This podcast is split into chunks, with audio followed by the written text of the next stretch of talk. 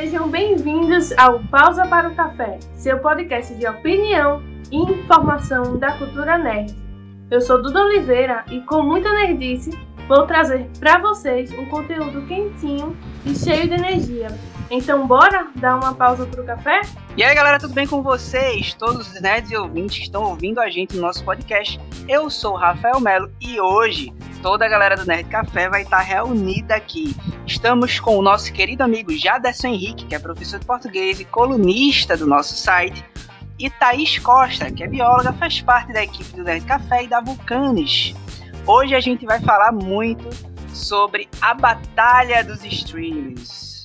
Olá pessoal, boa noite. Estamos aqui para falar do boom do momento, né? Streamings. Oi, gente, eu sou Thaís, mais uma vez aqui para a gente trocar uma ideia muito legal que o papo de hoje promete, né? Pois é, né, gente? É muito difícil não gostar dos serviços de streams que fazem tanto a alegria do ser humano de todas as idades e que deixa os loucos por filmes e séries sem saber o que assistir, por onde começar. Em um catálogo variado e quase infindável de conteúdos ao nosso dispor a qualquer hora do dia e em qualquer lugar. Netflix, Amazon Prime, HBO, Disney são nossas primeiras opções.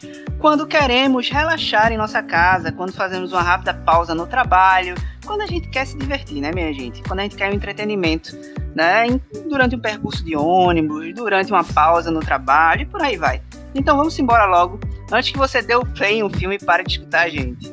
Lá em 1998, o ano que eu nasci, os amigos Reed Hastings e Mark Randolph abriram a sua locadora de vídeos nos Estados Unidos. Mal sabiam no que ela iria se tornar. No ano seguinte, transformaram a locadora em um serviço de entrega a domicílio de filmes. E em seguida, eles abrem o serviço de assinatura mensal ilimitada de DVDs com a mensalidade de 16 dólares por mês. Essa, nada mais, nada menos, é a empresa Netflix. Com o grande sucesso e o crescimento financeiro da empresa em 2007, a Netflix assume o protagonismo e a inovação ao lançar o primeiro serviço de streaming totalmente online, como conhecemos hoje, chegando a uma audiência de 10 milhões em apenas seis meses. Dois anos depois, a Netflix começou a sua expansão mundial. A Netflix chegou ao Brasil em 2011. Hoje, ela tem mais de 200 milhões de assinantes, variadas produções próprias, indicações e premiações em grandes prêmios do cinema mundial. Com tanto sucesso, é claro que a concorrência iria surgir. Amazon Prime, streams e canais de TV a cabo, como HBO Max, e até mesmo de canais abertos, como o Globo Play, da Rede Globo. Então, gente, essa grande corrida por essa nova tecnologia que é o streaming, mudou totalmente a forma de entretenimento das pessoas. Então, Jaderson Henrique, você que é meu amigo de muitos anos e eu conheci, por acaso, inclusive, do destino, em uma locadora de vídeo, porque nós somos dessa época, a gente não nasceu em 98 como Eduarda.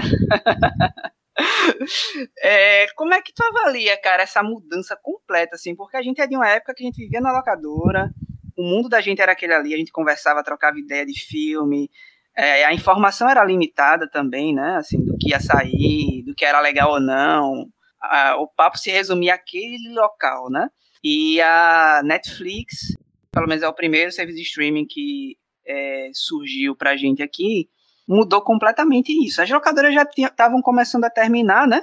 Com, com, com a pirataria, enfim, com, com outras coisas. Mas o streaming foi a pá de cal pra isso, né? Como é que tu percebe essa mudança, assim, pra tu, que é dessa geração?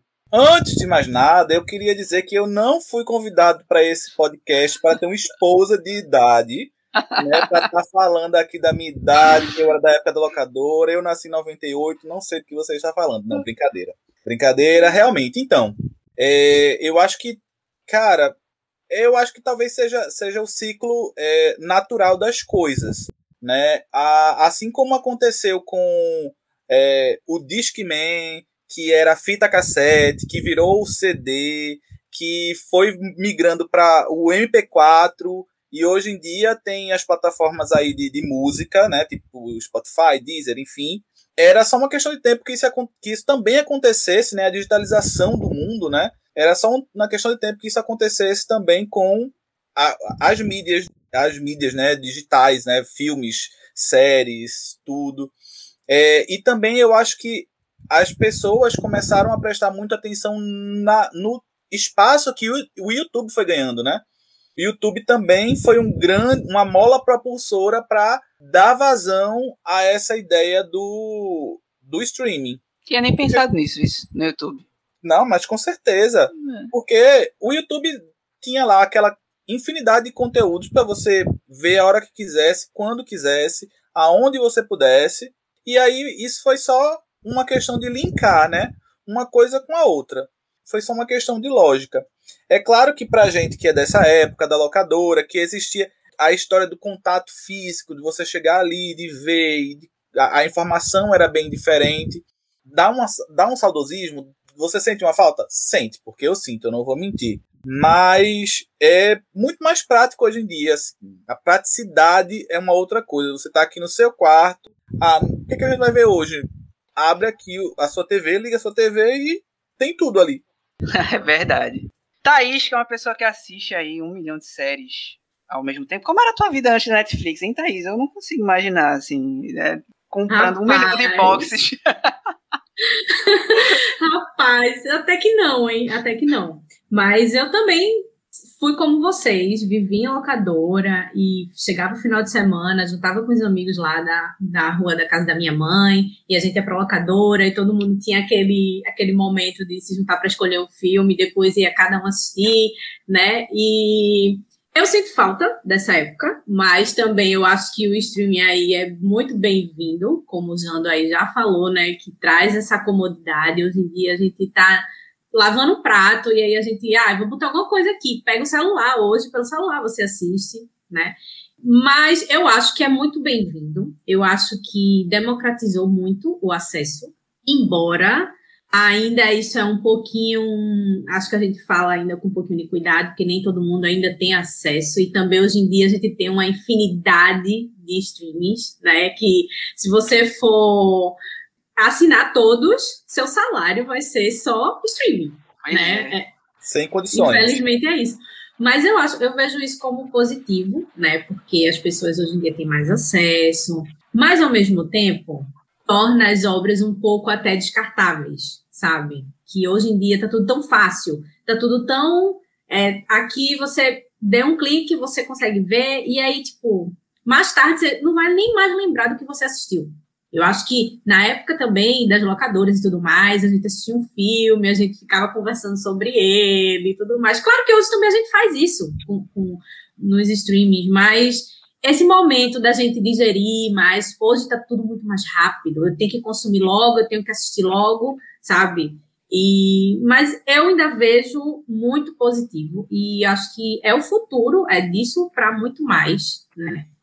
Vocês trouxeram uns pontos que eu não, não tinha nem pensado, né? Jean trouxe a questão do, do YouTube como um, um é predecessor a palavra? É. Antecessor? É, antecessor. Antecessor é um ao streaming. Precursor. É, precursor. Pronto, fica é. mais bonito, precursor, Eduardo. Obrigado. É uma jornalista, né? Faz falta na, na, na situação como um precursor aí do streaming. E Thaís traz essa questão do descartável que eu não tinha parado pra, assim, já parei para pensar mais em outro contexto, mas tu acha que essa questão do ser mais descartável, entre aspas, né? É, ser uma coisa mais mais vazia, assim. É por causa do streaming ou, ou, ou pela forma que se faz as produções hoje para o streaming? Eu Porque acho tem um que tem, dois, né? tem um pouco dos dois e também de como as pessoas estão consumindo, né? Eu acho que cada vez mais as pessoas estão naquela gama de, ai, ah, eu quero ver logo, eu quero ver logo, e aí vê, nem assimila o que assistiu e já foi, vamos ver aí. Lançou, por exemplo, lançou uma série nova hoje da Netflix. Aí a Netflix também acostumou a gente a assistir o quê? A temporada inteira, toda de uma vez.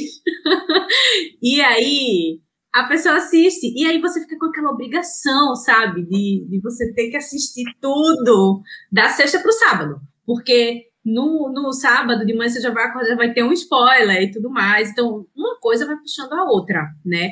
Essa facilidade no acesso também vai tornando tudo muito mais rápido, consumo mais rápido. E é, é uma problemática, digamos assim, mas é Eduarda, o que a gente tem. Pois é, é o que a gente tem. Eduarda, é, como é o teu consumo da Netflix? principalmente quando chegou e, e hoje, existe alguma diferença, assim, para tu? Ei, galera, só para deixar claro, eu nasci em 98, mas eu sou da época da, de locadora, tá? Eu vivia indo pra locadora. Eu amava ir pra locadora, eu ia de bicicleta com meu irmão. Eu fiquei muito triste quando elas acabaram. Eu, eu passo sempre por uma rua onde tinha, quando eu vou pra casa da minha avó. Aí cada vez que eu passava, tinha menos gente indo. E com o tempo, ela fechou. Eu, Virou Lan House. Virou Lan House e depois a Lan House acabou. Pois é, acabou. Eu, eu não tive Netflix assim que ela foi lançada. Eu demorei muito tempo para ter, para minha família ter. A Netflix é, aqui no Brasil chegou em 2011. Eu acho que eu vim ter Netflix, acho que em 2016, 2015, por aí. Lançou o streaming, eu nem sabia que tinha lançado streaming novo. Então, quando eu descobri a Netflix, eu fiquei, nossa, que, que ideia incrível! Imagina a pessoa assistir filme, eu vou dou dois cliques e tô assistindo filme. ainda mais sem, sem travar, sem propaganda no meio, é, coisas de internet, né? Até a pirataria, né? O, sem estar com legenda em coreano, né? Também. Até a pirataria Netflix, assim, é, não acabou, né? Mas assim, deu uma, uma quebra legal, né? Acho que hoje não faz, nem, né? não faz nem sentido você comprar um, um DVD pirata, né? Uhum. Tem você pagando, sei lá, 10, não é mais 10 reais, mas assim, você pode dividir com alguém a Netflix, né? E, e ter acesso ao catálogo, né? Não é foi só a locadora que, tá, que faliu. A pirataria também tá falindo. É, a Netflix pois é. acabou com a pirataria. É muito louco isso, né? Essa, essa quebra de paradigma da Netflix. Eu, eu, eu lembro que eu achei incrível o preço na época, né? Meu Deus, eu posso ter acesso a tudo isso aqui. É... Eu nem lembro quando é que eu, que eu entrei na Netflix, assim, mas acho que foi logo que eu arreguei a conta de algum amigo. Eu não pagava, não, mas eu usava. É, e eu dizia, poxa, é muito barato, né, velho? Assim, tal, você tem acesso a qualquer coisa, porque na época chegou bem baratinho pra gente, né? E eu achava o máximo. E a Netflix, assim, ela foi muito inteligente porque ela chegou com um preço acessível aqui no Brasil né? Ela foi muito inteligente porque é, ela soube penetrar no mercado nacional. Ela foi a primeira. Então, por mais que tenha vários streams hoje, é, a gente associa stream a Netflix automaticamente. Ou eu tô errado sobre isso? Não, não. Tá certíssimo, certíssimo. Ela conseguiu se consolidar. Né? Então, quando a gente ouve streaming, a gente pensa logo na Netflix. A Duda falando, eu até fiquei aqui tentando lembrar quando foi que eu comecei a ter Netflix e, gente, eu não lembro.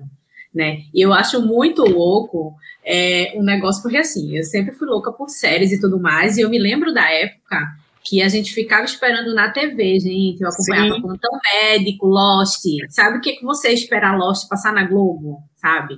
E aí hoje, você eu entra desisti. no streaming, tá lá, sabe? Dawson's Creek passava na Globo, o dia de sábado. E aí, agora você quer assistir, entra no Netflix, tá lá. Tava até um dia desse também na Amazon, né? No Amazon Prime Video. Então, assim, é, tem essa facilidade, né? Você quer assistir um, um filme, um clássico, tem lá, sabe? Tá lá. É só tu procurar e tu encontra coisa que antigamente a gente tinha que era um rolê praticamente na internet quando encontrava encontrava sem legenda né? Quando você e... tinha acesso à internet. Quando eu não tinha acesso. É, eu não tinha computador então não, não, não eu tinha que pedir para alguém gravar num DVD achar alguém que tinha um gravador não, não, era o maior rolê. Então assim para mim primeiro passo foi tipo a internet para mim foi o céu de ter acesso a essas coisas sabe para mim foi o céu, foi a Disney, sabe, para mim, quando eu tive acesso à internet. Por causa disso, assim, ter acesso às coisas que eu gostava de assistir, acesso às séries, acesso a, a, a coisas que eu não tinha antes com essa facilidade. Tinha na locadora, né, mas como o Thaís falou, era algo muito limitado fisicamente até, né, então existiam várias barreiras. E a Netflix quebrou essas barreiras, então quando eu vi, por exemplo, quando chegou DLC, eu, eu, eu maratonei na Netflix. Só pelo prazer de, de ver de novo, sabe? Assim, porque é, tinha aquela questão de esperar e repetir episódio e tal. Eu não tinha nem acabado a série na época. Então, assim, para mim foi um, um, É um prazer ter acesso a um serviço como esse, sabe? É, ah, eu acho que a gente tem que, que pensar assim que talvez a Netflix ela não tenha sido a, a que sacramentou, a que matou a videolocadora, né? É, porque, como até Rafael falou aqui no começo, a videolocadora ela já estava fadada ao fracasso, né? Desde, a, desde que a mídia física, né, o DVD, a pirataria, se tornou mais barato do que o aluguel dos filmes. Porque era muito mais barato, porque é, você chegava em qualquer esquina e tinha todos os filmes muito mais rápido do que o tempo que chegava na locadora. Então a popularização da internet, né, a internet, quando a internet se é, de, de fato se popularizou e aí o pessoal começou a piratear filme, baixar filme da internet, etc e tal, e vender isso, e ficou muito mais barato do que os filmes, do que o, o próprio aluguel, né, e bem mais rápido.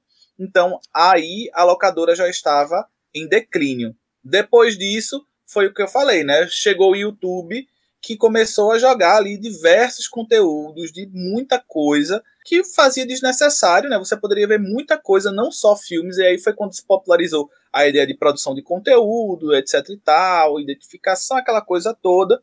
E a Netflix aí, quando ela chegou, eu acho que a locadora já nem era mais... É, é não tinha o mesmo, mesmo peso, né, cara? Não era já mais... Tinha perdido muita força, né? Já, já tinha não era. Muito.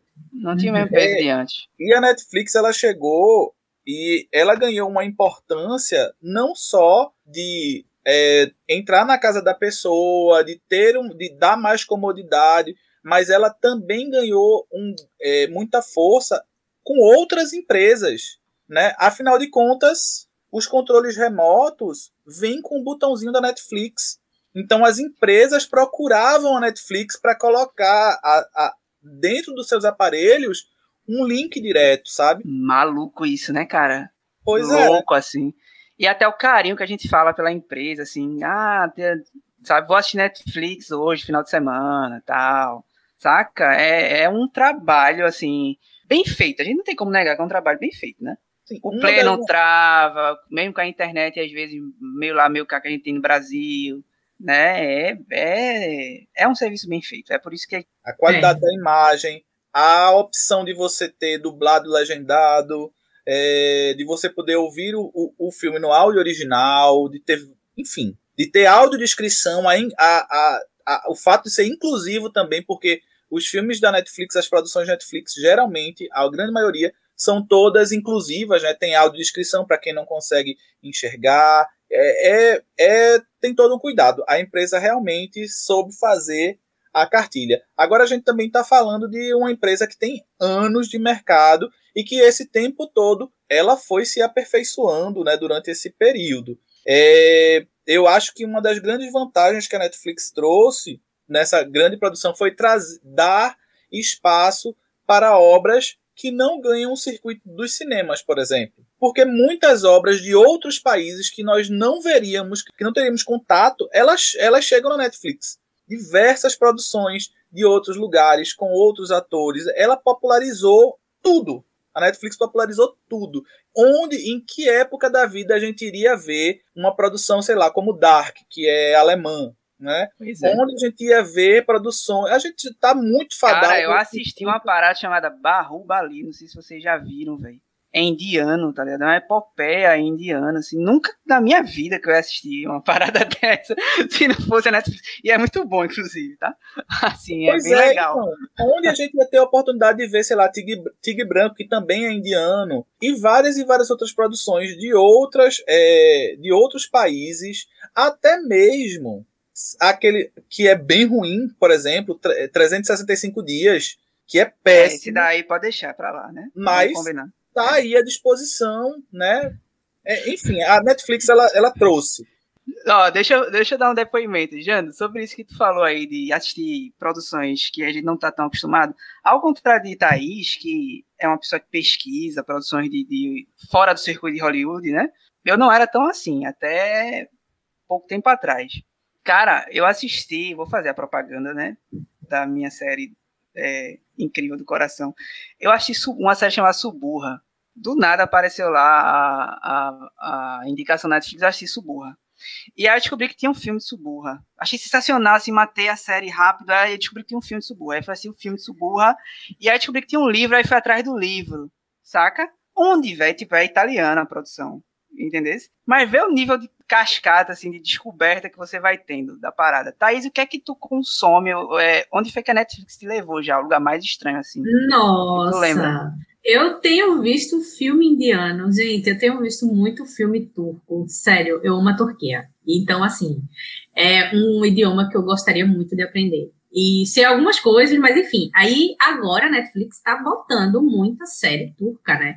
E filme também. E assim, eu acho que foi o, é o segredo do sucesso deles, porque eles fazem tanto conteúdos próprios, quanto eles compram os direitos para passar séries de canais de outros países, né? Aí colocam lá o selinho original Netflix, como por exemplo, The Good Place, né? Que muitas pessoas pensam que ah, é Netflix. Não, ela é do canal americano, eles compram, botam lá o selo e também abre esse leque de opções de produções de vários países, né? Tanto séries francesas. Gente, a Netflix conseguiu popularizar aqui no Brasil séries espanholas, filme espanhol, sabe? Cinema espanhol, que tem muito filme bom que eu amo. E assim, tá lá na Netflix, tem uma infinidade, né? E também agora coreanos também. Então, assim, é um leque, eles foram conseguindo ampliar sabe? É, sair desse circuito americano, britânico, né? E indo para outros lados, assim, que eu acho muito interessante. Eu acho que é uma boa sacada deles, de popularizar. E que tem muita coisa boa em outros países, e assim, a gente não está acostumado, sabe? O acesso não era fácil, como é hoje em dia com a Netflix. Então, Pois é, e ela investe né, nas investe. produções dos outros países. Isso aqui é massa, tá ligado? Exatamente. E Suburra, como tu falou, é a primeira produção italiana da Netflix. A Netflix Sim. tem isso, né? Porque ela começou a fazer suas produções próprias, né? Em cada país ali fez Dark na Alemanha, Suburra na Itália, aquela Lasticas de Cable na Espanha, e assim vai. Né?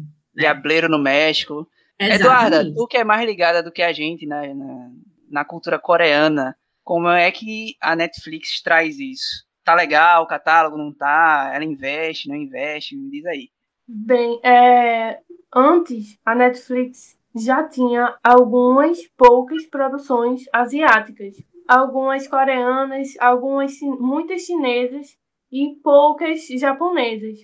Mas há pouco tempo, acho que é mais, acho que é uns dois anos no máximo, ela fez um, uma parceria com um estúdio coreano.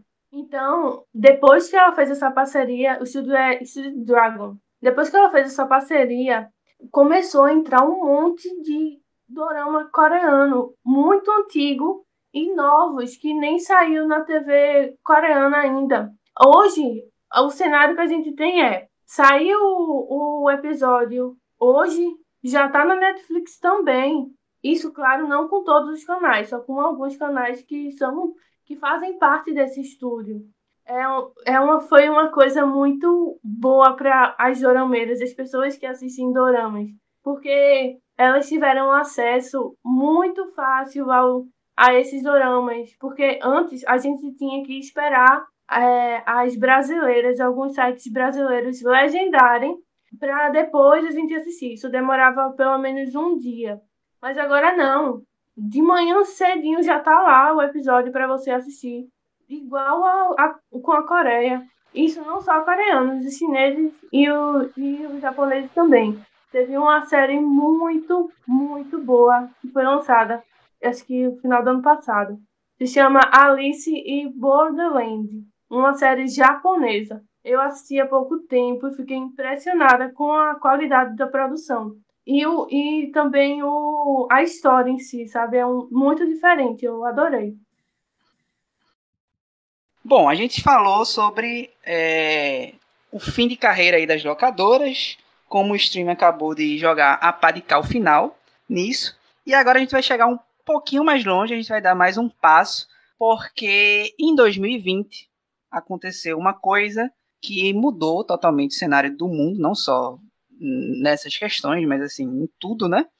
Que foi a pandemia do coronavírus, né? Que além de trazer todo esse caos que a gente está vivendo até hoje, ela causou muitas mudanças no mercado do entretenimento também. Em março de 2020, as pessoas foram obrigadas a passar mais tempo, né? Em suas casas. E aí os cinemas foram fechados Acho que foi a primeira vez que isso, pelo menos é, que eu saiba que isso ocorreu.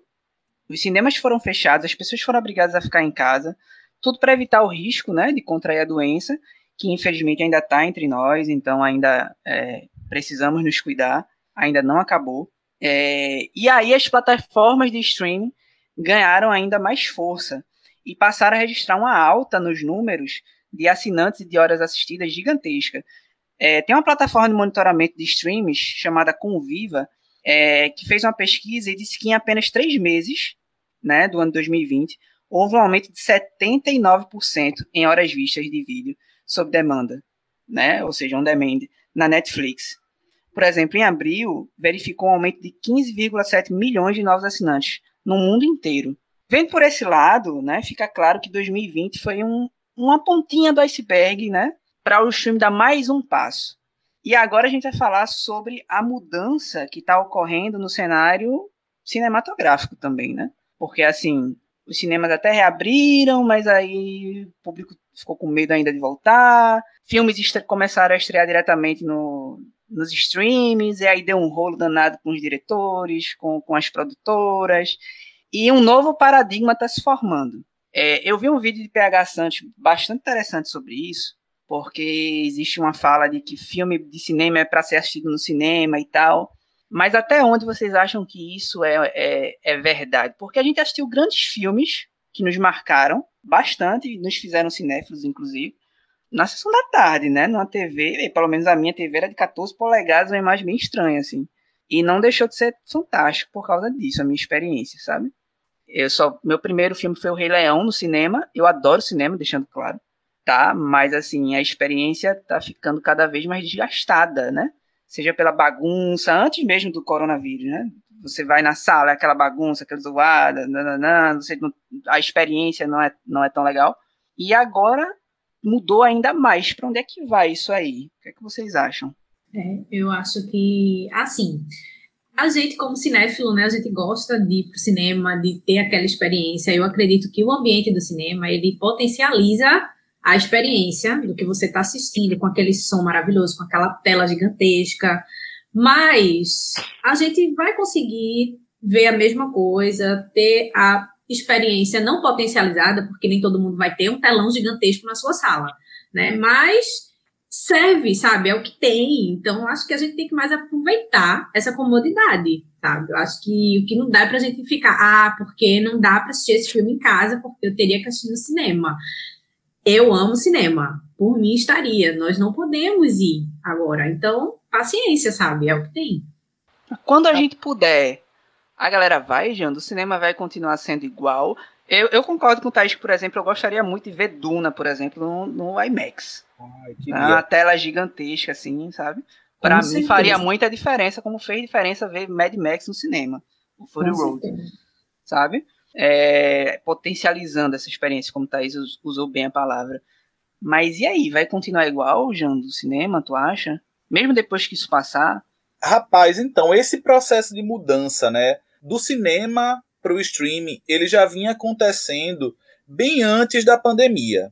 A gente sabe que há, há, alguns anos atrás existia uma diferença muito grande em produções que eram para a TV, né, que, era, que eram os canais, né, norte-americanos. Então, produção para TV era sempre tida como uma produção de baixa qualidade, uma produção fraca, né, mal acabada. E aí, com o surgimento do streaming e com a força que a Netflix foi ganhando, cada vez mais grandes atores foram entrando nas produções da Netflix, né? Começando uma aqui, aos poucos, e aí esses atores foram é, trazendo produtores, né? Que foram chegando lá para produzir coisas na Netflix e eles foram trazendo os diretores e hoje a gente tem produções com grandes nomes da Netflix, certo? Então até os, os, os diretores mais chatos, sei lá, tipo Scorsese, que reclama de tudo, tem produção na Netflix. Então essa mudança, né, de, de do cinema para o streaming, ela já vinha acontecendo. A, a pandemia só aumentou isso, né? Só potencializou o acelerou, na verdade, né? O que já vinha acontecendo. Porque aí as produções que não iriam sair para o streaming. Terminaram algumas tendo que passar para o streaming. A Netflix, como o Thaís já falou, ela tem é, ela tem esse, essa, essa habilidade de comprar algumas produções né, de alguns filmes que iriam sair e por, por algum acaso não, não deu ou não teve alguma perspectiva de que não iria gerar lucro no cinema, então a Netflix vai lá e compra produções que foram feitas por outras é, empresas. Ela compra também para passar, como Lupin ou La Casa de Papel, que não é original Netflix ela tem esse, é, ela já tem esse, esse hábito. Eu acredito que o cinema não vai ser mais, né, mesmo quando passar toda essa loucura da pandemia, é, não vai ser mais como era antes. Como você já havia citado, né, o cinema já vinha passando por um processo de desgaste, né, apesar da indústria estar aí tentando fazer com que o cinema vingue, trazendo coisas novas, por exemplo, a tecnologia 3D, que ainda não foi né, adaptada como uma linguagem necessária ao filme, por isso que ela não vinga né, como algo com muita força né, na, na, na produção cinematográfica. Mas a, a indústria estava tentando aí trazer filmes e coisas para o cinema para resgatar esse público que já vinha se perdendo. Então eu não acredito que vai ser a mesma coisa, uma vez que as produções para o streaming estão é, cada vez mais bem produzidas, está havendo mais investimento para isso. Grandes nomes estão vindo para os streamings também para participar dessas produções. E existe aquele desgaste. Por exemplo, eu não sei vocês, eu sou um velho chato. E quando eu chego no cinema que eu vou assistir um filme, por exemplo, de suspense ou de terror, eu preciso da imersão, eu preciso do silêncio. É claro que, como o Thaís falou, eu me sinto à vontade no cinema, eu gosto daquele ambiente, aquela tela gigante, é bom para mim, me faz bem, mas se eu tô lá assistindo um filme, por exemplo, A Quiet Place, que é um lugar silencioso, que exige um silêncio total, e tem alguém do meu lado, rindo e conversando, isso acaba com a minha experiência me tira logo a paciência, isso destrói. Não, acaba com o meu filme, certo? Não, para mim não dá. E aí chegou uma época, por exemplo, que eu simplesmente desisti de assistir filmes de terror ou suspense em cinema. Porque para mim não dava, porque eu estava chegando em qualquer sessão. Eu comecei a procurar sessões muito tarde da noite, para ver se tinha um público menor, né, para não interferir na minha experiência. E, e, esse tipo de comportamento, né, é, vai fazendo com que as pessoas se afastem. É, também tem um outro fator agravante que é a questão dos preços, né? Aqui no Brasil, os preços da, do, do cinema são muito altos, certo? A gente que paga, sei lá, uma meia entrada, sei lá, paga 17 reais no final de semana para assistir uma sessão. Isso é uma sessão normal. Se você for assistir uma sessão IMAX, se você for assistir uma sessão Prime, então você vai pagar 25 reais meia. Ou seja, se você for pagar um inteiro, é 50 reais por pessoa, gente, é um absurdo isso. Brother, tu já imaginou, tu, tu assim, não, não somos pessoas abastadas financeiramente. tu já pensou, assim, chegar e pagar 30 com 50 contos, assim, pra passar raiva, bicho, numa sessão de cinema com a galera falando? É tá complicado. É complicado. Nossa. Eu tive que, eu lembro que eu tive que assistir Capitão América, Soldado Invernal de novo, tá ligado? Porque assim, tava uma confusão no cinema, assim, que eu, eu, eu fui embora, saca? Tinha que beber, tinha uma galera no cinema, era festa, entendeu? Então tive que sair da sala e voltar depois para assistir de novo em outro momento, em outro cinema, mais calmo, assim. É, na minha visão sobre o futuro do cinema, não sei o que é que vocês acham, mas eu vejo que o cinema ele vai muito pelo que acontece. Eu vou fazer uma analogia, tá? Com o futebol. Para mim, vai muito por aí. Sabe? Por exemplo, hoje. É porque Jando não é acostumado a ir em estádio, mas eu era acostumado a ir em estádio. Mas hoje eu prefiro muito mais a comodidade de assistir um jogo na minha casa do que ir ao estádio. É diferente o clima, sabe? É diferente, tem a, tem a imersão no jogo, tem a imersão na torcida, o clima é legal, faz diferença você tá lá mas devido a outros problemas que não são os mesmos do cinema, né? São outras questões, violência, etc, etc. Eu acho muito melhor estar na comodidade do meu lar. Então, assim, eu acho que o cinema vai por aí, mas por outros vieses, né? Por outras coisas, sabe? É por isso, por você não querer estar se estressando, por ser muito caro. É, eu acho que o cinema vai estar disputando cada vez mais com os streams, então a tendência é se tornar algo um pouco mais elitizado, né, de você viver uma experiência, para quem quiser viver uma experiência cinematográfica mesmo, então acho que a galera vai vai começar a aplicar em alguma coisa, assim, em questão de valores, acho que vai se tornar mais complicado sobre isso. É, a minha visão do futuro é algo bem assim. Não sei se Thaís concorda que vá por esse lado.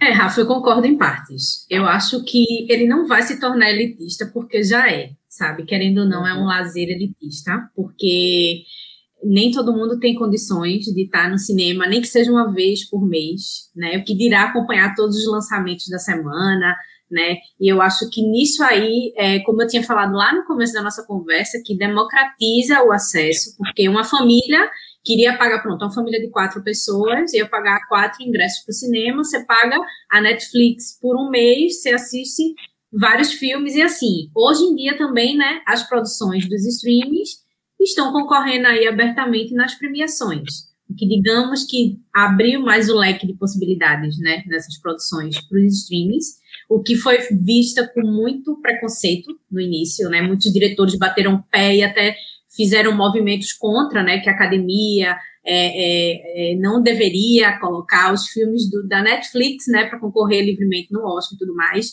E assim, hoje em dia você pode acompanhar vários filmes que estão aí concorrendo ao Oscar desse ano 2021. Tá lá na Netflix, sabe? É, tanto como melhor filme, melhor roteiro, curta-metragem, animação, tá lá. Então, assim, o acesso tá mais, né, mais fácil, digamos assim. É, mas, ao mesmo tempo, eu acho que esse negócio do fim do cinema, acho que não vai acabar. Sempre vai ter alguém lá para assistir. Eu gosto muito de cinema, então, assim, quando a gente tiver podendo, sabe, quando tiver num, numa época mais tranquila, eu vou pro cinema. Mas eu também gosto muito de assistir no conforto da minha casa, na minha televisão, sabe, deitada na cama. Então, assim, eu acho que não vai acabar mas a gente vai começar a enxergar de uma forma diferente. E é isso. Se eu tinha alguma coisa para falar, gente, eu me esqueci. É, e assim, a gente já tem uma, um exemplo é claro que, de fato, essa esse fim, porque tem muita gente dizendo aí, ah, o cinema vai acabar. E não vai, gente. Por exemplo, a China, que já voltou a abrir, o cinema tá bombando real lá, né? As pessoas que. É, é claro que ainda estão é, frequentando as salas com uma, uma porcentagem, né? Tá com 50% da capacidade, ainda não está com todos os protocolos de segurança, mas assim, eles estão tendo grandes bilheterias, é, as salas estão lotando dentro da capacidade do limite, né? Mesmo com todas as, as medidas de segurança. E tudo isso, eu acho que de fato não vai acabar, mas a gente vai começar, como o Thaís falou, a enxergar de uma outra forma, né? De não ter aquele desespero. Talvez é, é, os, os, filmes é, que ganhem muita projeção, como sempre foi, ainda sejam os filmes blockbuster, né? Tipo Duna, Vingadores e todos esses. E os filmes menores terminem ganhando mais é, os braços do streaming, que, afinal de contas, todos eles agora estão desenvolvendo, porque isso daí foi um outro, um outro atributo da pandemia de 2020, que foi acelerar a chegada de vários outros hum, streamings né, no circuito. Porque antes era só Netflix, tinha Amazon Prime que ficava ali correndo por fora, mas aí já chegou Disney, já tem o Globoplay, que também já é da Globo aqui, que também abraçou esse, esse nicho. O HBO Max está por aí, tem Paramount Plus. O que não falta agora é serviço de streaming, minha gente. Eu queria fazer um adendo ao que Thaís falou da elitização do cinema. Eu acho que como o cinema já é elitista hoje, ele vai se tornar mais elitista ainda. Porque as pessoas, a maioria da população, agora está com a renda muito menor que antes. Então, nos próximos anos, eu acho que a ida das, dessas pessoas ao cinema vai reduzir muito, ou seja, também vai reduzir é, a quantidade de, de lucro que ela tem, que o cinema tem, por, justamente por causa disso. Pode crer. É, é, mas, e eles vão ter que lutar, botar promoção e fazer tudo para as pessoas voltarem e, Mas assim, até, é, até as produtoras, por exemplo, a, a própria Warner, é, que, tá, que foi uma das que levantou a bandeira de que vai lançar vários filmes esse ano direto no streaming, causou aquele tumulto todo. Mas se você prestar atenção nessa divisão aí, porque quando você lança um filme no cinema, você vai ter que pagar a sala de cinema que está estar tá exibindo. Você vai ter que partir em três, por exemplo, o lucro. Quando você lança direto no streaming que é seu, como é, por exemplo, a Disney, é um lucro única e exclusivamente da Disney. Não tem como dividir o lucro. Você está lançando no seu próprio streaming, então você não vai dividir aquele dinheiro com ninguém. O que entrar vai ser seu, sabe? Então, eu acredito que, tá, de fato, essa experiência cinematográfica mude um pouco, mas não acredito no fim. E por último, eu queria ressaltar a quantidade de filmes que a Netflix colocou no Oscar esse ano, muito maior que ano passado. A Netflix hoje tem pelo menos 10 filmes que têm pelo menos uma indicação no Oscar. E é, as indicações de streams no Oscar esse ano tá muito maior que a de estúdios tradicionais.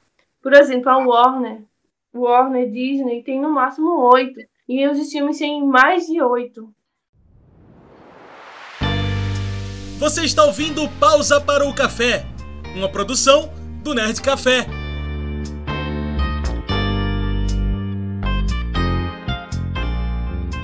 Agora, gente, depois dessa nossa conversa bem animada, eu queria saber, é, de acordo com os seus interesses, e levando em conta a grande variedade de opções de streams que nós temos, que já citamos alguns deles, eu queria saber qual é o seu melhor serviço de streaming. Começa aí alguém. Eu sei que a Globo, é, a Globo é o pior.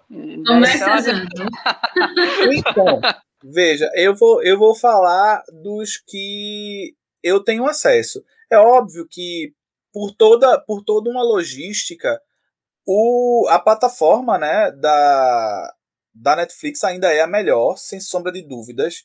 Então o, o acesso é muito melhor, funciona muito, né? Você escolher é, até as próprias divisões.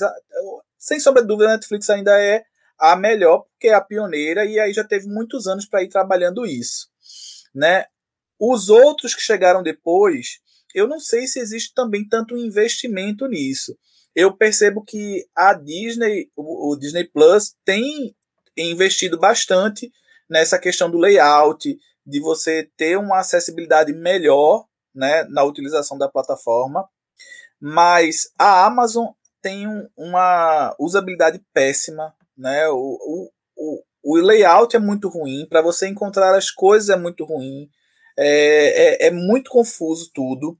Mas para mim, eu acho que hoje ainda o pior, pior do que a Amazon, porque pelo menos a Amazon não fica caindo. Para mim, pior do que a Amazon é a Globoplay. A Globoplay, gente, trava, cai, às vezes você tá assistindo uma coisa. Às vezes, se você colocar uma série, por exemplo. Eu comecei a ver, sei lá, One Tree Hill, uma série bem antiga que eu vou rever isso aqui. E para mudar de um episódio para o outro, o streaming cai. Ele trava, carrega, puf, cai. Aí você tem que entrar novamente. Então é, a, o, é muito ruim. A Globoplay é, é péssima, é péssima, é péssima. É o momento de Thaís falar mal da Amazon agora. Pode falar, Thaís. Nossa, não, mas eu compartilho da mesma opinião de Jando. Eu acho assim, para mim, em primeiro lugar, Netflix. Apesar de ter muita coisa, a Netflix se preocupou muito em ter quantidade, sabe? Agora está se preocupando mais em qualidade. Lá no início tem, é, é, fez muitas séries muito boas, né, que popularizou o streaming mais ainda, como Stranger Things, né, veio Dark e assim outras.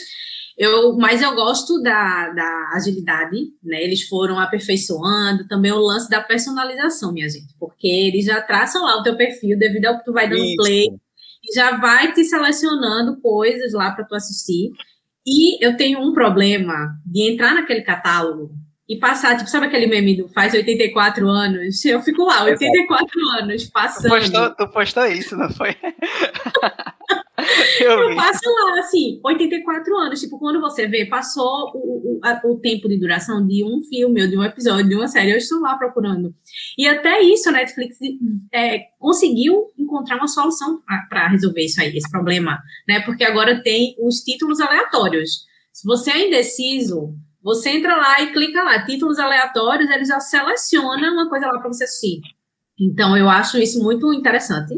É um fator aí para aprender o público, tornar mais fiel ali. eu gosto muito da Netflix também pela questão da, da possibilidade da gente ver outras coisas que a gente não tem um acesso tão fácil.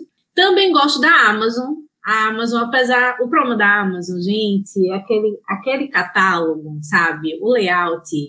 Ai, é, tem Deus. produções muito boas, né? É um streaming que tem aquele The Man High Castle, tem Hunters com Alpatino, tem The Marvelous Mrs. Maisel, tem muitos filmes legais, tem muitas séries muito bacanas. Mas eles não conseguem, eles não têm uma organização. Eles precisam ouvir a opinião do usuário, minha gente, ali, sabe? Você quer assistir, pronto, você quer assistir a primeira temporada de Fleabag.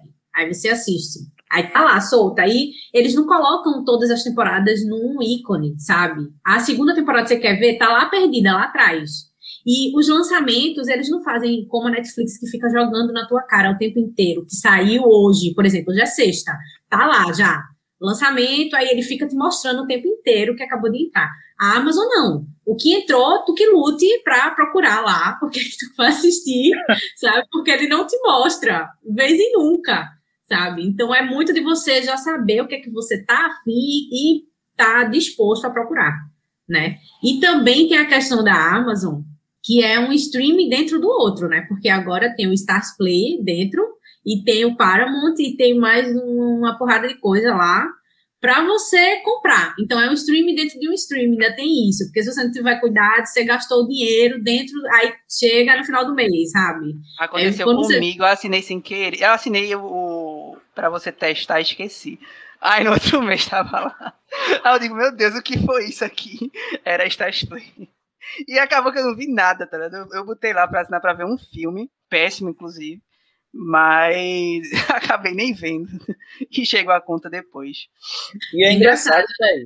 Porque ah. é engraçado porque é o que você falou aí da, da Netflix, que eles usam tipo uns cookies. Se você assiste, sei lá, é, How to Get Away with Murder, que tá lá, ele vai sugerir para você outras séries de advocacia, né, para que você veja filmes ligados a esse tema. Se você curtiu isso, você vai gostar disso. E dá um monte. Na Amazon não tem isso. Na Amazon você entra e vai procurar o que O que eu tenho impressão da Amazon é que, você, que eles criaram esse streaming só para poder o pessoal assinar e ter direito a o Amazon Prime lá do, da, dos pacotes, para comprar o negócio da, da, da da Amazon. Mas as né? produções são de alto nível, cara. O Mas problema assim, é realmente o layout, tá ligado? São. É. A Amazon Studios, é, a Amazon Studios é muito legal e assim, eles compram também outras séries que são muito boas, mas o problema é isso, é a bagunça, sabe?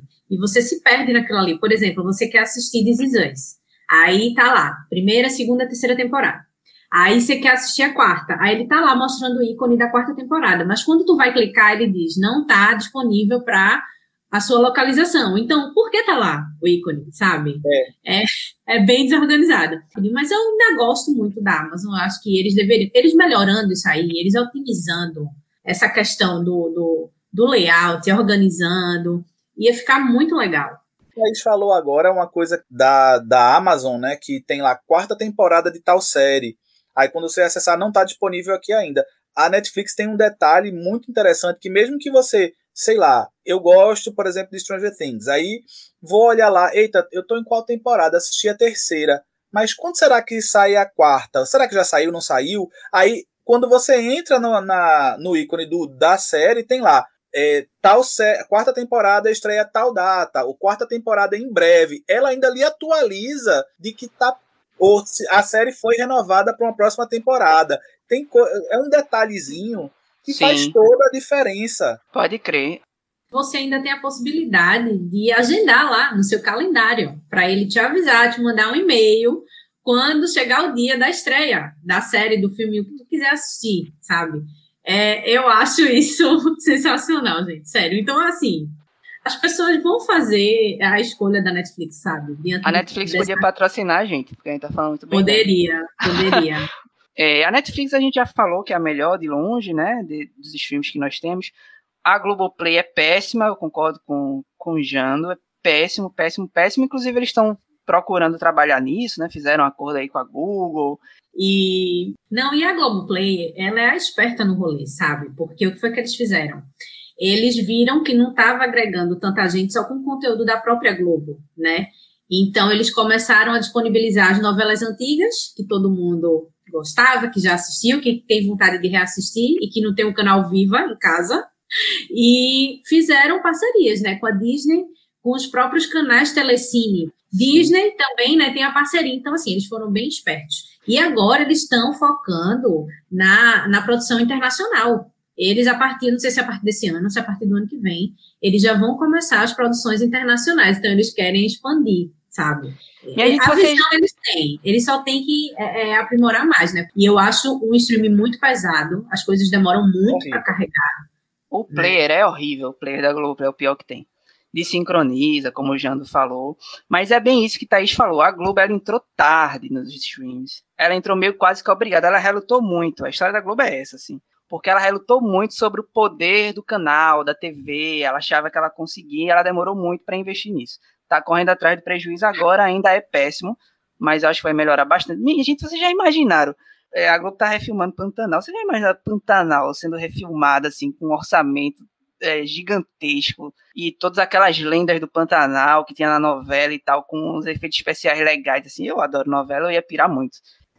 Então, outro streaming que eu gostaria de citar aqui, né, na conversa da gente, é a chegada da HBO Max aqui no Brasil, né, que veio tentando solucionar alguns problemas que já eram apresentados pela plataforma da HBO Go, né? Como conectividade, as pessoas quando iam assistir, por exemplo, saía um episódio de GOT, todo mundo ia assistir ao mesmo tempo. Quem não tinha acesso, né, à TV por assinatura, aos canais de HBO, e aí ia lá na plataforma da HBO Go, e aí era aquele problema, e eu acho que eles tentaram resolver, estão conseguindo, no meu ver, até agora com esse comecinho aí de HBO Max aqui, né, pra gente. Eu acho que a gente passeando ali pela, pelo stream, a gente já vê um catálogo mais com mais variedades, né, para diversos públicos.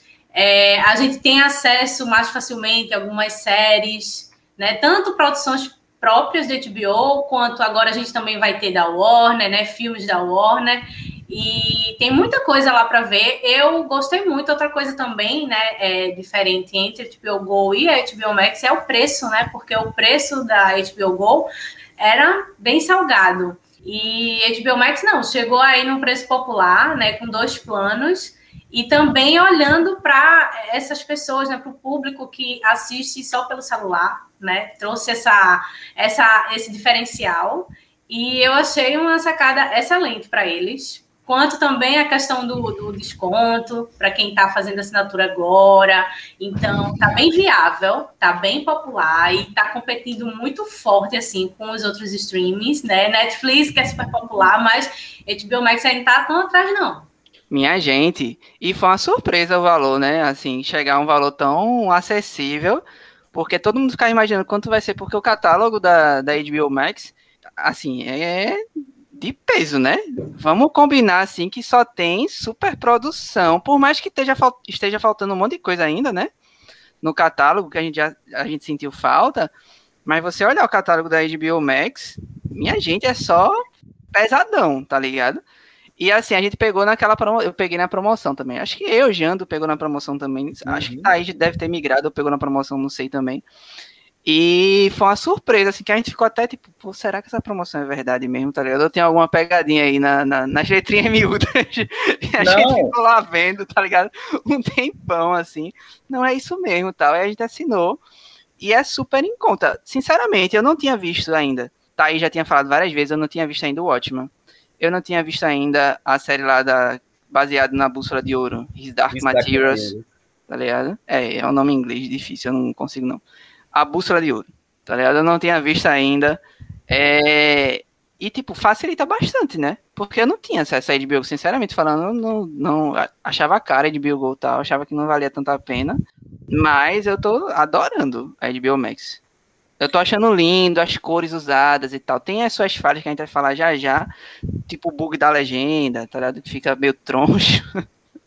fica alinhada à esquerda. Não sei se pra todo mundo é assim, mas tipo, várias que eu vi tá alinhada à esquerda, tá ligado? Mas assim, eu tô super, tô super aproveitando o catálogo da HBO, da HBO Max.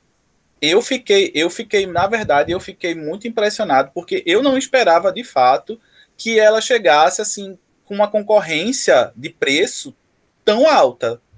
porque assim, não é só uma promoção. Além disso que o Thaís falou, né, de, de focar nessas pessoas que veem através do celular, porque tem muitos, eles fizeram essa pesquisa, trabalharam direitinho, fizeram uma pesquisa de mercado muito bem e perceberam que tem esse público que só assiste pelo celular, que não vê pela TV, que não vê pelo computador. Então deram um, um desconto muito grande para quem vê por esse meio, né, para quem usa essa forma para assistir. E esse desconto vale ressaltar que eles postaram não é um desconto momentâneo, tá? é um desconto para enquanto você for assinante do streaming. Não é aquele tipo, ah, assine por três meses. Inclusive, isso gerou um burburinho na internet. Eu não sei se vocês viram. O pessoal falando, ah, mas tão, aqui tem um print, aqui tem um print. Todo mundo saiu printando porque para usar no futuro, porque é muito arriscado. Você chegar assim e dizer, ah, não, vou dar, vou dar um desconto para o resto da vida. O valor vai ser esse para todo sempre. Amém. E foi o que aconteceu. Eu fiquei muito impressionado. Eles vieram com muita coragem. E visualmente, assim, a usabilidade do, do streaming eu acho absurdo, assim. E, né? Essa questão, Janda, gerou muita dúvida, que a gente formou um grupo lá, né? Pra ver quem ia assinar o HBO Max. É, formou muita dúvida na galera, porque o jeito que eles botaram era meio dúbio, tá ligado? Porque tinha lá o valor, aí tinha barra um mês. Aí, tipo, pô, será que é só um mês? tá ligado? Por mais que lá tivesse na descrição lá, não, é até acabar, tá ligado? Tipo, até você desistir da assinatura. Se você desistir, aí muda o preço, tá ligado? Mas tinha lá, barra um mês. Aí todo mundo ficou nessa, aí tiraram o print e tal. Aí a HBO veio no Twitter e falou, não, minha gente, é isso mesmo, tá ligado? É, né? Porque quando a esmola é demais, né? O Santos é, confia. É, né? Um desconto de 50% em cima do preço até você cancelar, né? Porque aí você cancelar e quiser retomar, aí você vai pagar o preço total. Mas é, chegou muito forte, minha gente, para concorrer aí, até com a Amazon, né? Porque a Amazon é um preço acessível, a gente ganha todas aquelas regalias da, da Amazon, mas de, de frete grátis e tudo mais, porém o streaming é todo problemático. Ah, eu vou fazer uma denúncia aqui em nome de Antônio. Antônio que ficou puto com essa promoção, porque ele já tinha assinado, tá ligado? Ele assinou, aí veio a, ele ficou arretado, aí tipo, ele tirou a assinatura dele para assinar de novo.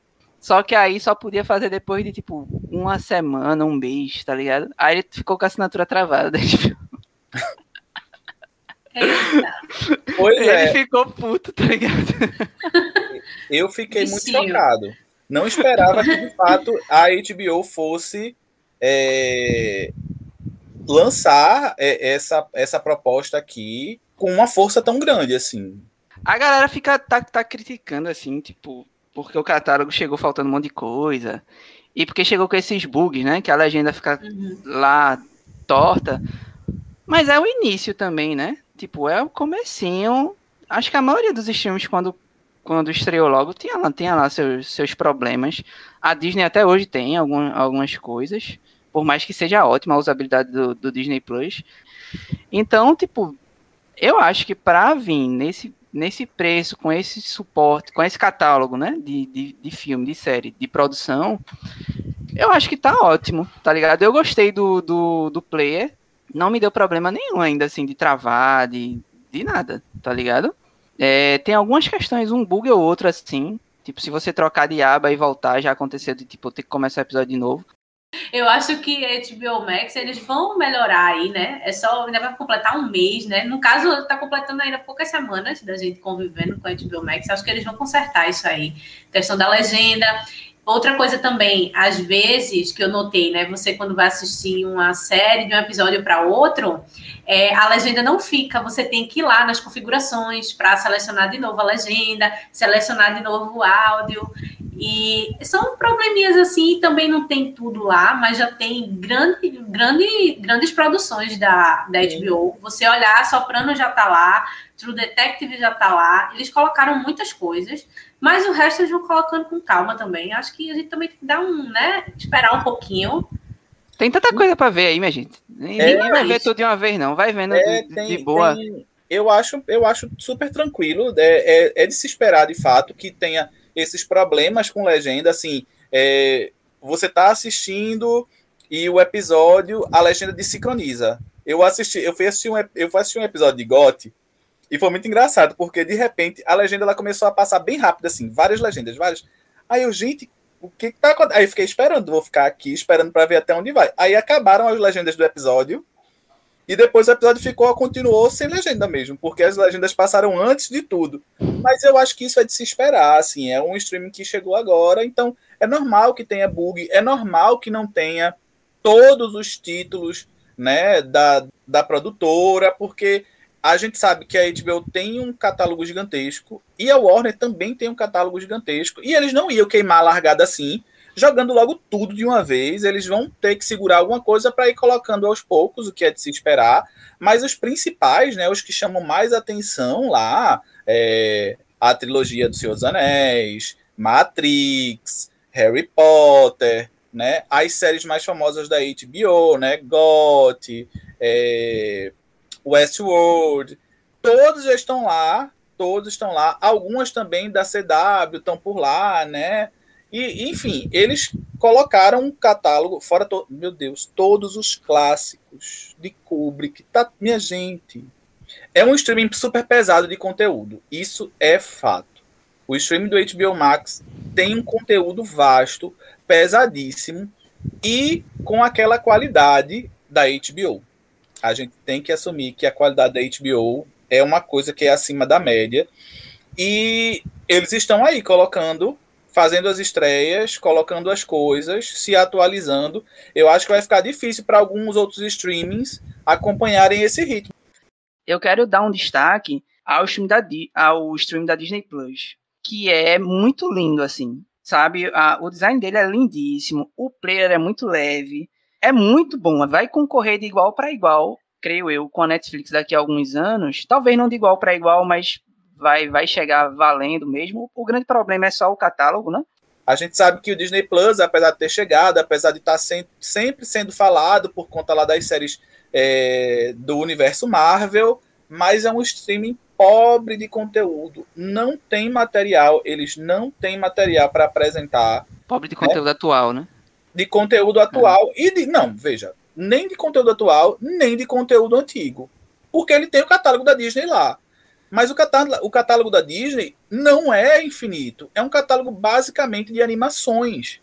Então não é aquele catálogo. Sim, mas é um catálogo rico em, em algumas coisas. Mas, não, tipo, tem, atual. Tem todas as animações. Tem todas as animações. Mas é. assim, não dá para um streaming viver é, de produções passadas é o que mantém o streaming vivo é o que você vai acrescentando, é a oportunidade de você dar a, às pessoas, né, aos pagantes, a quem está assistindo, de conhecer coisas novas, sabe? Eu sei que a Disney tem um catálogo de, de animações muito grande, tem um catálogo, um portfólio infantil muito forte, né, porque tem todas as animações e tal, mas fora isso, tem ali Marvel com as últimas décadas dos filmes da, da Marvel, né?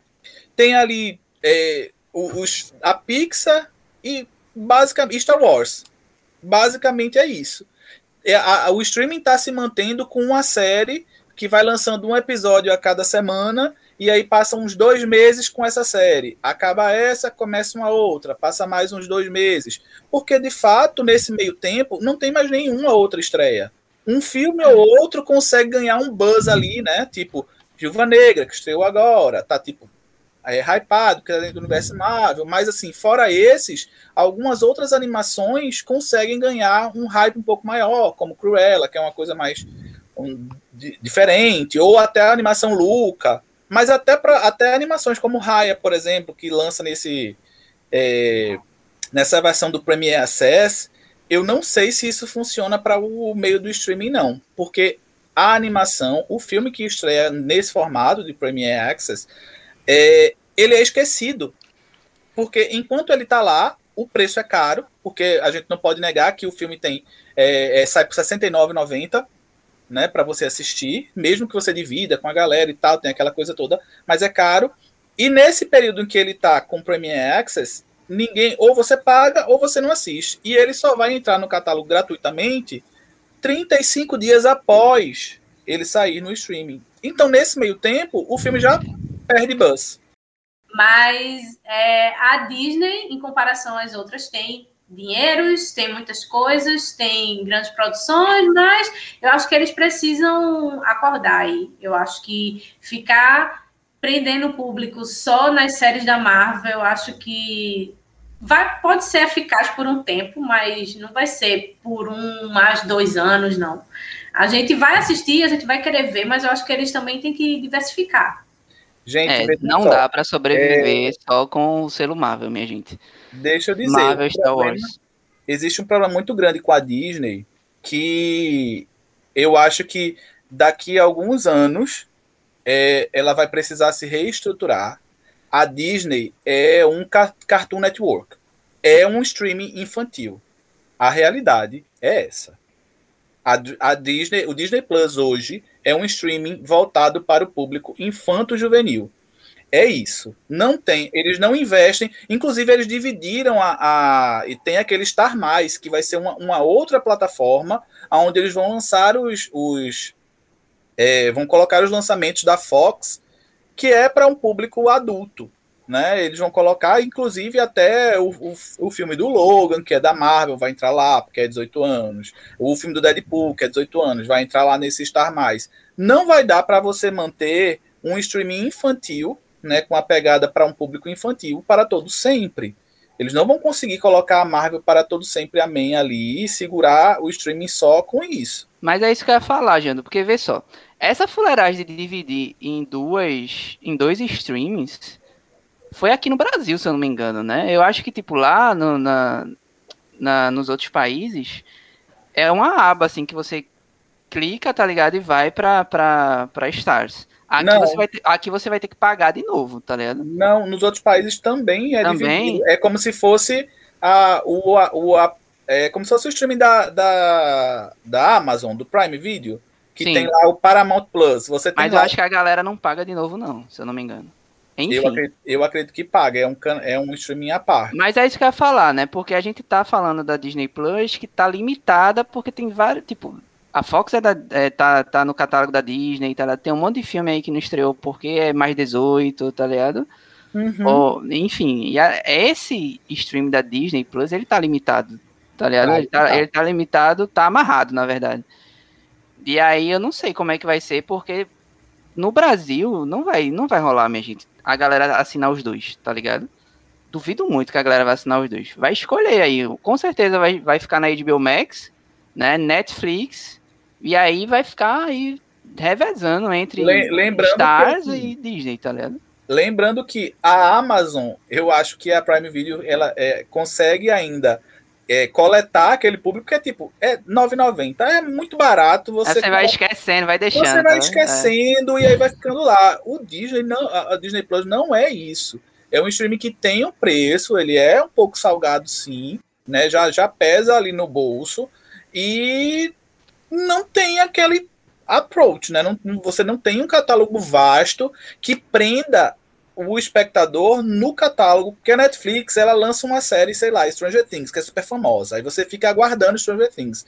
É, enquanto você está aguardando Stranger Things, ela lança várias outras séries que você termina achando muito legal, porque você vê, olha que legal isso aqui, vou ver. E aí você fica vendo outras coisas nesse meio tempo. Na, no Disney Plus não tem isso. Você tá vendo Loki aqui. Você viu um episódio de Loki, acabou o episódio de Loki, você sai do aplicativo é, e vai ver outra coisa, porque não tem mais o que ver. Né? Você só não... na o próxima que... quarta-feira para ver o próximo episódio. O que não ocorre com o catálogo da HBO Max, né? Que a gente já falou.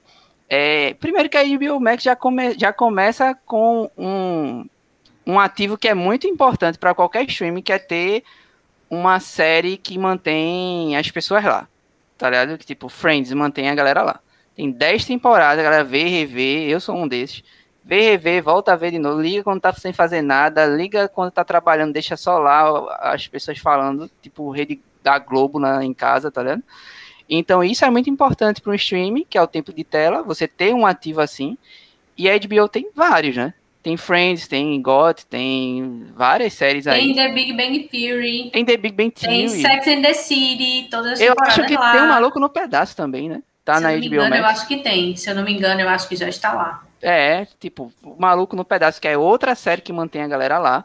Então, é, vai, tipo, vai dar ruim para as outras. É, da HBO Max, minha gente, vamos falar um pouquinho de algumas coisas que a gente gosta lá. É, eu tenho Friends na HBO Max, que é minha série, né? Comfort série, eu, eu boto lá quando eu quero relaxar, tá ligado? Tô sem nada pra fazer, tô estressado, ligo em Friends. É, tô assistindo essa Hit Dark Materials, tô assistindo um monte de coisa aí que Thaís já tinha falado, né? Pra assistir, eu não tinha visto ainda. E His Dark Materials, acabei de ver Watchmen, já fiquei maluco querendo outra temporada. Vou ver Lovecraft Country, né? Que vocês falaram tanto. Fora vários filmes que eu ainda não vi, né? E assim, eu tô mergulhado na HBO Max. E vocês, o que é que estão fazendo por lá? Pode começar, uhum. Thaís. Eu tô vendo 40 milhões de coisas e revendo outras 50 milhões.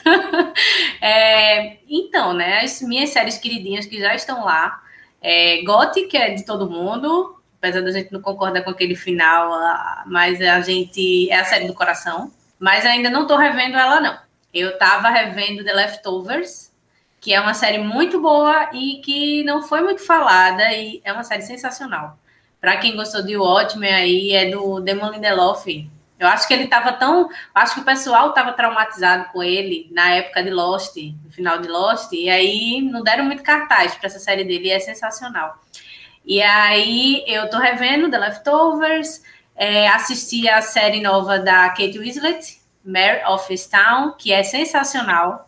É, tô, comecei a ver aquela The Flight Attendant, que é da comissária lá de bordo, que ela conhece um cara lá num voo e aí ela vai, se relaciona com ele e passa uma noite com ele e acorda o cara tá morto. Isso não é spoiler porque é a sinopse, a sabe?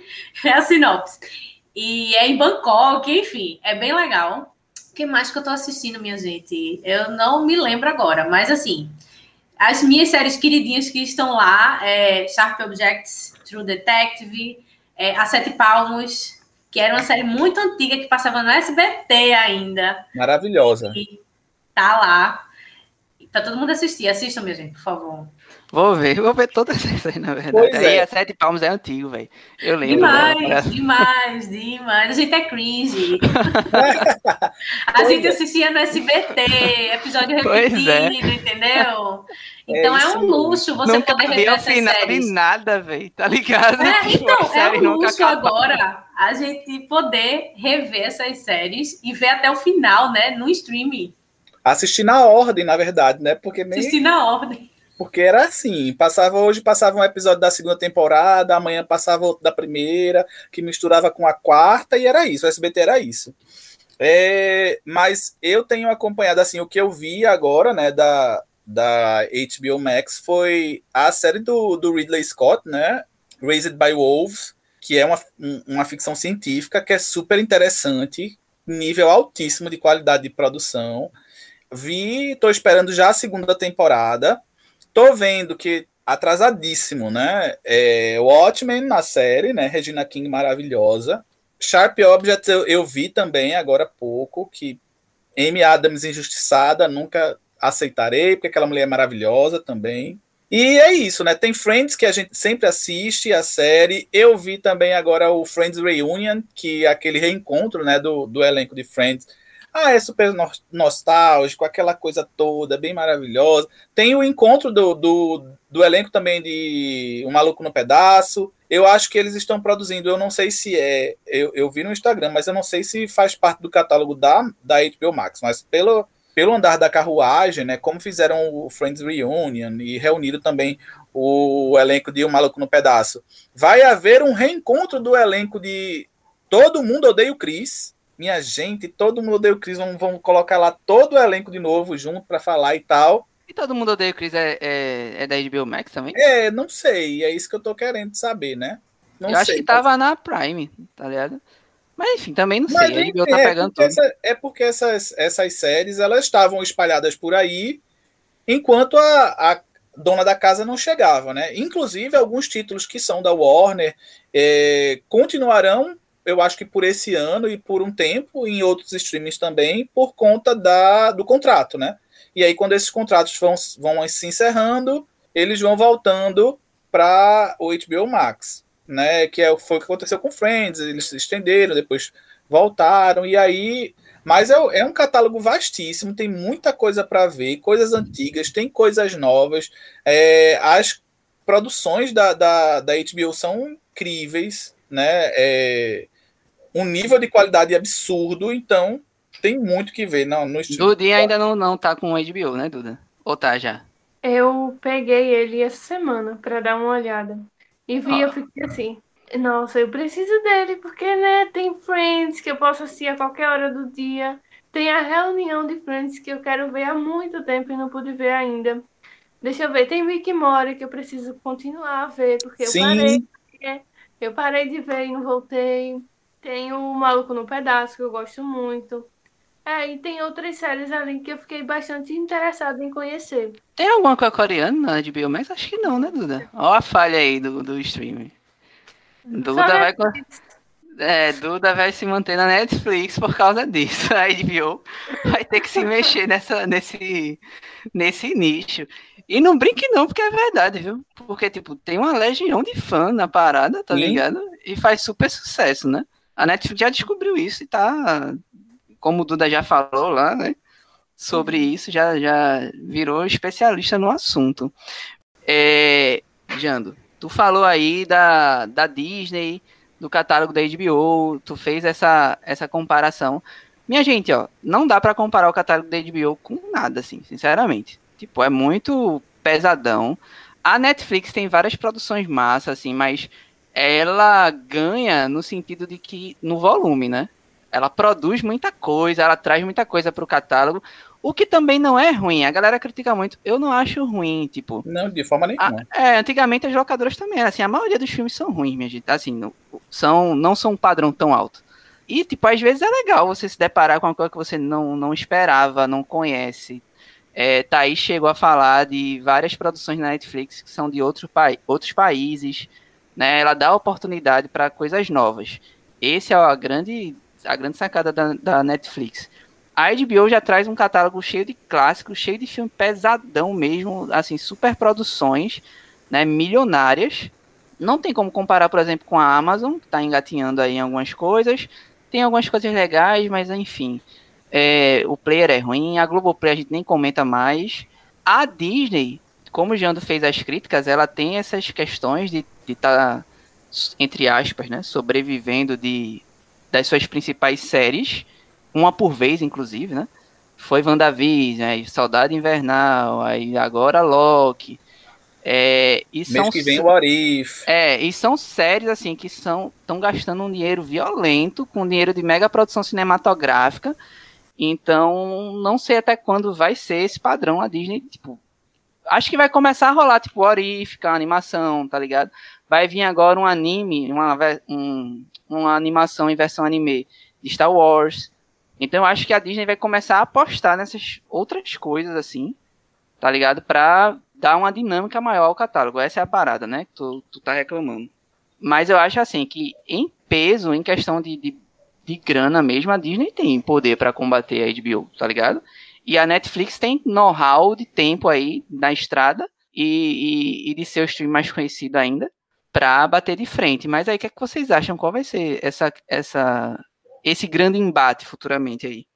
Rapaz, sinceramente, eu acho que atualmente está entre Netflix e a HBO Max, né? Como a gente já citou aqui, a HBO Max tem um catálogo massa e é, com a produção nível lá em cima, em comparação à Netflix, né? Que tem muita coisa, aquela coisa, quantidade e qualidade. Mas eu acho que também é uma sacada muito legal e inteligente deles, porque tem as séries que são já hype da Netflix, que todo mundo fica esperando, né, pelas séries. E também eles lançam, é, é faz um lançamento na sexta-feira e também lança mais 10 filmes, 10 outras séries é, internacionais. E então, Exato. por isso que a Netflix se popularizou. Também eles não estão aí no mercado, né, há cinco anos, seis anos, eles já estão há muito tempo, né? E os outros streamings meio que aprenderam com eles, né? Salva a HBO, né? Porque a HBO já era um, um, canal lá. Eu acho que por isso também que a gente tem uma qualidade muito boa nas produções, porque eu andei até pesquisando um pouco sobre isso, que o segredo do sucesso, né? Todo mundo procura saber, né? O porquê as séries de, é, é, conseguem um sucesso, a série da Netflix, da, da HBO, conseguem um sucesso, mas não ficam tão populares. É, isso não é de agora, é de lá de trás, e os roteiristas tinham liberdade criativa. Então, isso também fez as produções alcançarem o nível. E, assim, ao mesmo tempo, isso pode até ser um pouco perigoso, porque vemos aí o final de GOT, né? A liberdade criativa. Sim. enfim, que ninguém supera aquele final. Não. Tem um, umas menções honrosas para a gente encerrar o assunto, porque se você está assistindo esse programa ou escutando esse programa, você percebeu que a gente não falou sobre alguns streams que a gente não tem acesso, tá? Então, assim, eu não tenho acesso, por exemplo, a, Crunchyroll, como Fei tem, né? Nossa amiga Feitin, como Evela tem. Então, não posso falar da plataforma, não conheço, nunca usei, não faço ideia de como funciona, da usabilidade. Não sei se vocês têm. Tem uma plataforma chamada Pluto, acho que é isso, que é até gratuita, tem umas coisinhas lá e tal, mas óbvio que não chega a, a, a ser popularizada. Tem uma, Thaís, eu não sei se tu sabe, é, se tu tá sacando, eu esqueci o nome agora, mas é alguma coisa sobre produção nacional, que é com M, eu não lembro agora. É o MUBI? Acho que é. É o MUBI. Então, o MUBI eu cheguei a assinar, mas é, ele é meio complicadinho ainda de mexer, mas ele é legal pelo fato de que você vai ter acesso a muito filme que você não encontrar, nem na Netflix, nem, sabe, no submundo. É, tem muitos filmes underground para quem gosta, fora desse circuito, sabe? é, que rola solta aí nesses festivais. Então, assim, tem desde filmes é, clássicos, tem filmes, os primeiros filmes, assim, dos movimentos do cinema, e também tem muito filme é, é autoral, assim, de, de, aqueles filmes considerados cult, sabe? Aqueles filmes considerados filme do autor, né, que o pessoal uhum. chama. É, é bem interessante. Quem gosta de filme assim, eu gosto. Eu tive por um tempo, agora não tenho mais.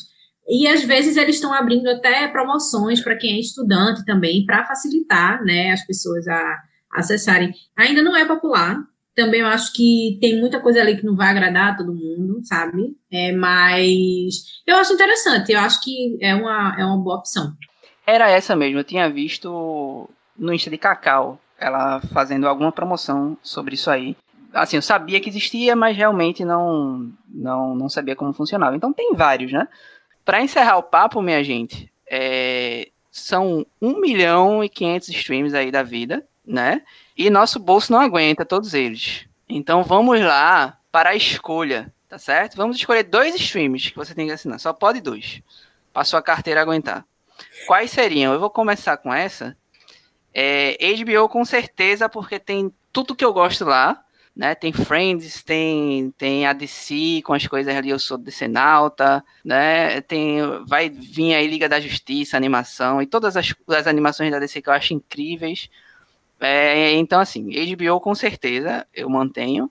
E das outras eu mantenho Netflix. Sinceramente, assim, eu não tenho visto nada na, na, na Disney Plus. Vejo nem as séries da Marvel, eu vi um agora, vou ver Loki, assim. Mas eu não tô nesse hype da galera, não. Então, eu mantenho a HBO e a Netflix, que a Netflix tem várias produções que eu curto também, produções de outros países que eu acho interessante conhecer, umas paradas mexicanas que eu gosto muito de ver, e umas, um catálogo de animes que as, os outros streams não têm. Aí é mais específico. E eu não vou assinar o Crunchyroll só para ver anime, porque, né, a carteira não deixa. Então seria esses dois aí. E você, e Jando? E porque vai estrear Space Jam agora dia 15, né? Pois é, cara. Como é que eu posso abandonar a HBO? então, eu eu sigo a mesma a, a mesma linha de raciocínio, assim.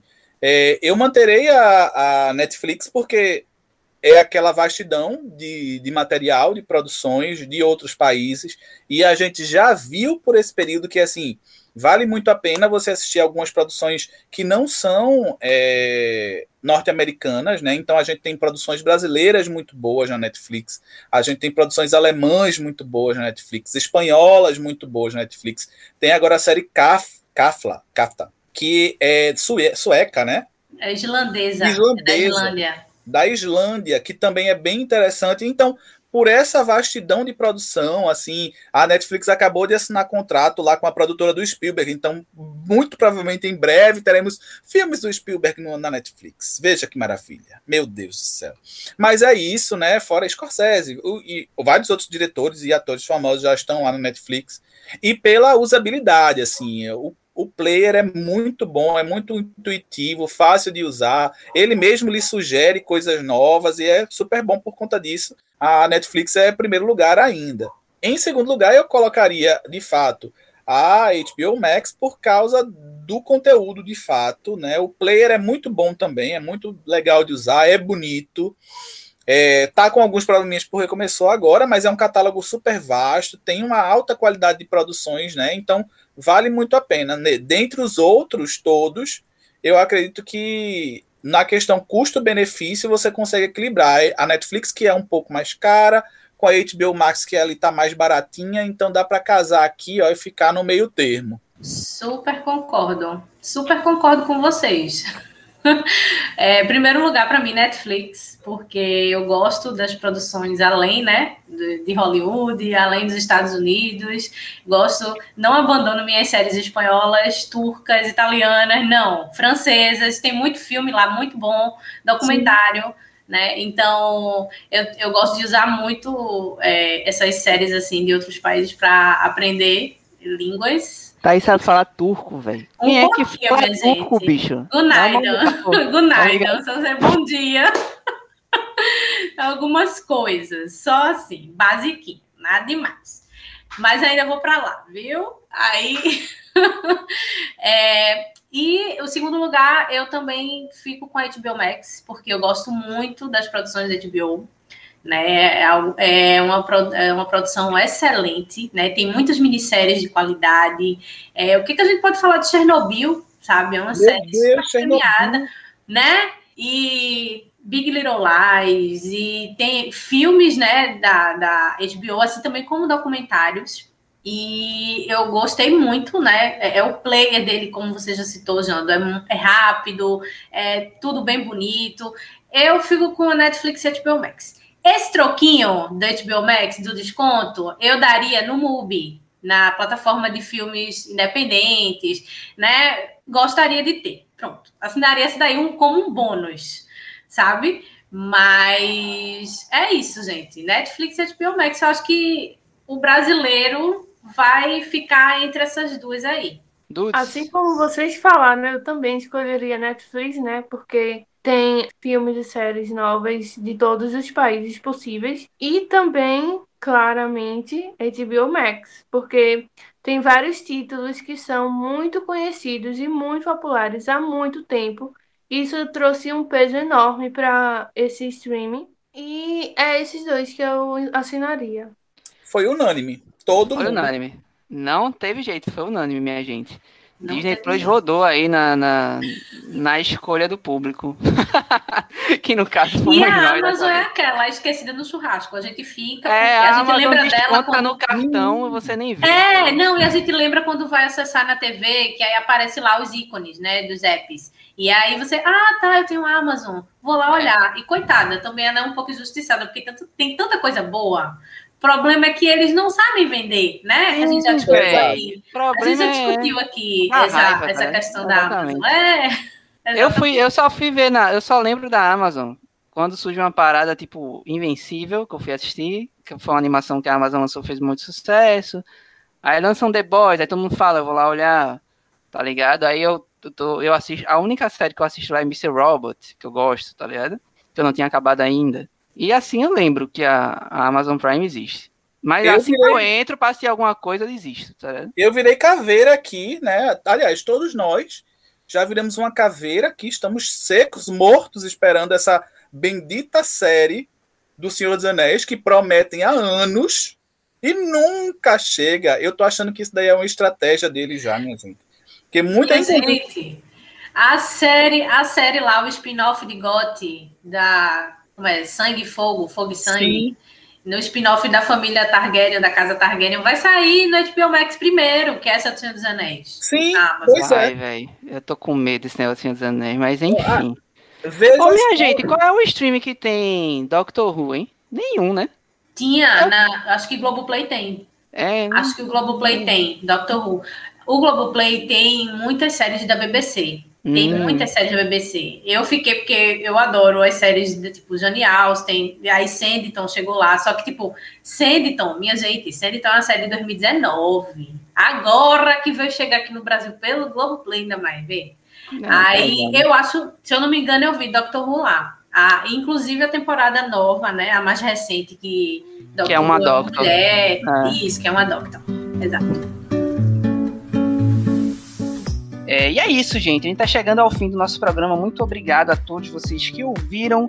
Muito obrigada aos nossos queridos colegas, amigos Jaderson e Thaís, que estiveram aqui conosco hoje. Eles contribuíram muito, falaram muito bem e, e muito mal também de alguns streams. Valeu, Jando. Valeu, Thaís. Vocês querem falar alguma Valeu, coisa aí pra gente. encerrar? Ah, só agradecer o convite e é isso, né? Precisando, estamos aqui. Eu partilho da mesma coisa. Muito obrigada, gente, pelo convite. Foi ótima nossa conversa, né, de streaming e falar mal também, porque, né? Sim, claro. Mas parte. precisando, chama a gente. Acho que a conversa foi incrível, tá? Obrigada. Obrigada Valeu, mesmo. galera. Valeu todo mundo que tá ouvindo. Se você quiser, temos mais programas, então continue ouvindo o nosso podcast. Vá lá buscar os outros programas. Vá lá buscar os nossos outros bate-papos. Vá lá buscar os nossos outros conteúdos no nosso site, nosso Instagram, nossas postagens. E continue acompanhando a gente. Até a próxima.